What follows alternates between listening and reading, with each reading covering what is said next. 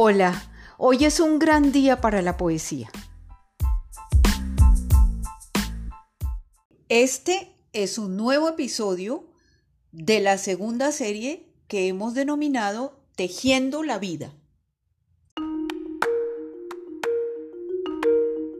Son los años de 1975 y 1976 en Bogotá. La profesión la llevaba por caminos difíciles de transitar y las conquistas en lo laboral se conseguían con una cuota grande de sacrificio. El ambiente en las fábricas estaba lleno de tensión y de incertidumbre.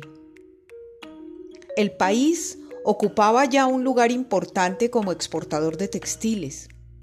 Era completamente autosuficiente en la fabricación de fibras con el liviano poliéster que después se volviera imprescindible y que sustituyera cada vez más al codiciado algodón.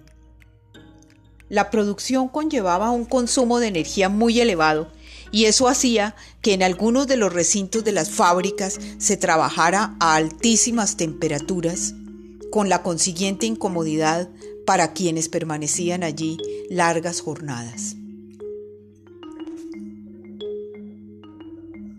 Así, entre telas, tejidos y vicisitudes, esta mujer siguió llevando su poesía por donde iba, de la mano con sus primeras prácticas de derecho y siguiendo el derrotero que le había marcado el tema de su tesis de pregrado.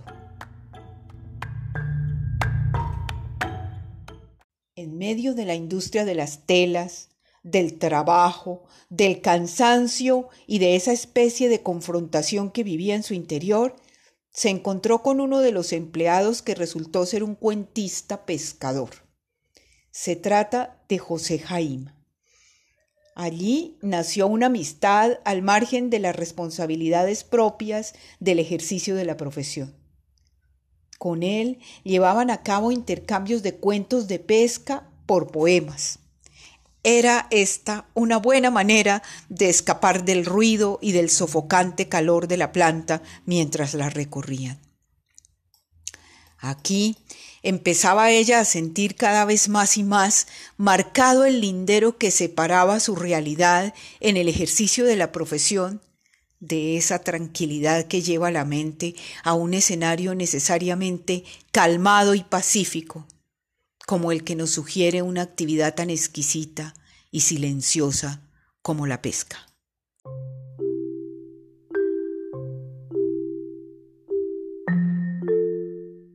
Refiriéndose a los cuentos de José Jaime, escribió ella para un periódico de la capital un artículo cuya copia al carbón tengo aquí.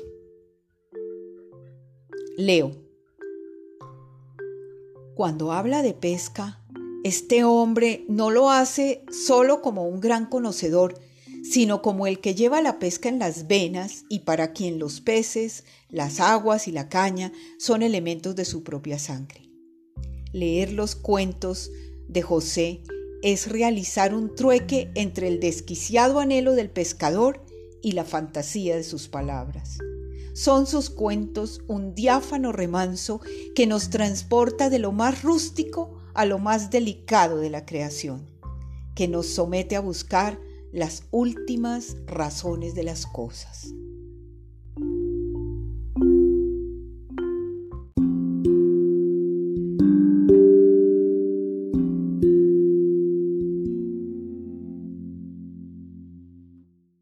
Poema Pescador pescas en la ilusión y el devaneo de una frágil y rústica piragua, y es tan precoz el ritmo de las aguas que tu ilusión el viento desbarata. Es la pesca por ti labor de reyes. Eres el pescador que en la faena no entiendes más que el eco de los peces y el silbido del viento que te llega. Tú hablas el lenguaje de los ríos y construyes confines en el agua Tú sabes de las huellas de los peces y de la fortaleza de tu caña.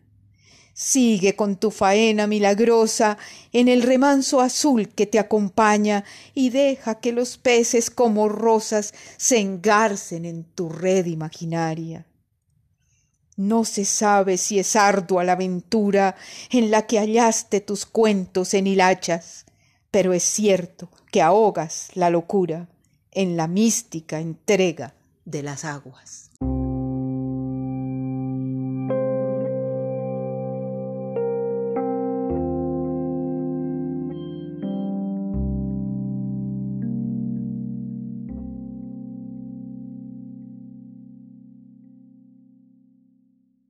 Poema El cansancio. El cansancio se vuelve como un viejo que camina despacio con morral a la espalda. No habla como si le costara pronunciar la palabra. El cansancio es estéril, no produce ni silencio ni nada. No es postración, es una sensación que llega se acomoda y se calla. Con el sueño se marcha. Al despertar, no sé dónde lo tengo. Queda el residuo, el sabor, el aroma de la luna pasada. Era solo cansancio del día que transcurría luchando en la batalla, residuo pegajoso parecido al sudor distante de la lágrima. Ni salado ni dulce, pero impregna mi almohada. No es tangible. Mi mente lo percibe, mis dedos no lo palpan. ¿Será residuo acaso de pasados cansancios? Más vale que se anide del todo en mi garganta, que yo pueda expulsarlo de una sola palabra, porque sería difícil sacármelo del alma.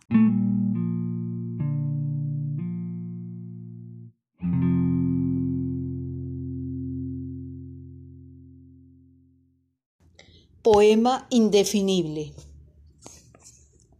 Estamos en un momento indefinido de la tarde. No se sabe si hay algo tras las sombras o más allá, detrás de una colina. Estamos en un momento indefinido de la tarde y hasta los sentimientos forman dudas que en posadas gravitan en el oscuro légamo sin fin de un cielo abierto. No se ve la ciudad ni las montañas, no se ven las siluetas de los hombres que pasan entumidos de frío entre la niebla, no se ven las mujeres con sus hijos a cuestas. Estamos en un momento indefinido de la tarde, no se ve nada en esta tarde oscura y nada se define. No se sabe si hay sombras o bosquejos. No se sabe si hay fuego en otra parte. Es que no se ve nada en la inclinada sombra de esta tarde.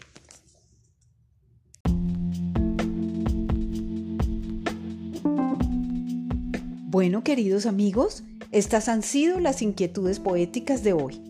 Los espero el próximo jueves para otro encuentro a través de la poesía. Vivan entre tanto, aún es posible y queda tiempo.